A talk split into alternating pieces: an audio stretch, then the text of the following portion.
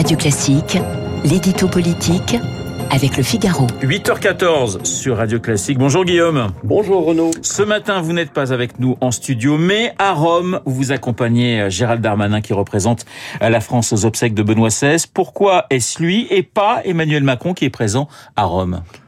Bien, parce que Benoît XVI était pape émérite. Il n'était plus le pape en fonction.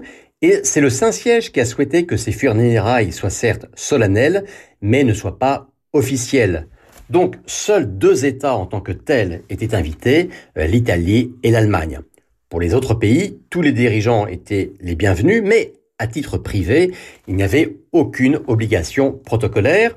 Et donc c'est pour ça qu'Emmanuel Macron n'a pas souhaité venir, euh, même si certains présidents de la République seront bien place Saint-Pierre ce matin, comme les présidents polonais, portugais ou hongrois. Euh, pour la France, c'est donc Gérald Darmanin, ce qui est logique puisque le ministre de l'Intérieur est en charge des cultes.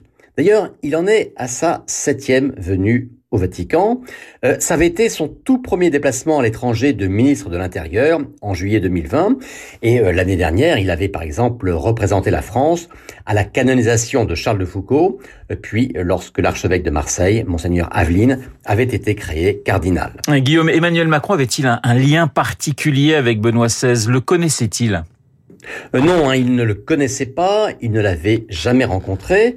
Alors, faut dire que Benoît XVI avait renoncé à sa charge en 2013, quatre ans avant l'élection d'Emmanuel Macron, ce qui n'a d'ailleurs pas empêché celui-ci de rédiger un communiqué très inspiré sur la personnalité et la pensée du pape émérite, euh, en soulignant notamment comment il avait assumé avec courage sa mission de contradiction prophétique, ce sont les mots du président français.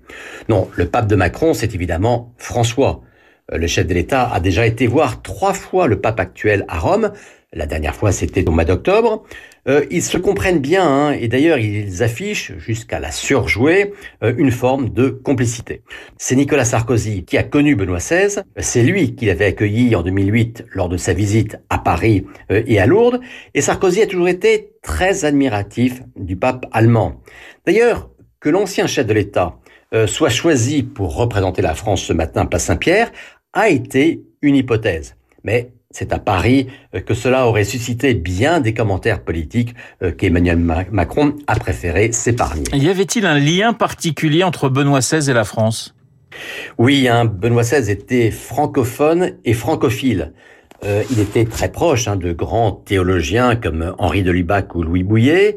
Euh, en 1992, alors qu'il était cardinal, il avait été, admis à l'Académie des sciences morales et politiques. Et enfin, le discours qu'il a prononcé à Paris, au Collège des Bernardins, sur les fondements de la culture chrétienne, est un des plus grands textes de son pontificat. D'ailleurs, le Collège des Bernardins, c'est là que, dix ans plus tard, Emmanuel Macron a, à son tour, prononcé un discours très engagé, invitant les catholiques à peser dans le débat public. Et voyez-vous, finalement, c'est ce lieu qui fait le lien entre l'ancien pape défunt et l'actuel président français. L'édito politique signé Guillaume Tabar, Guillaume que vous retrouverez demain dans ce studio tout de suite. Guillaume Durand et les stars de l'info.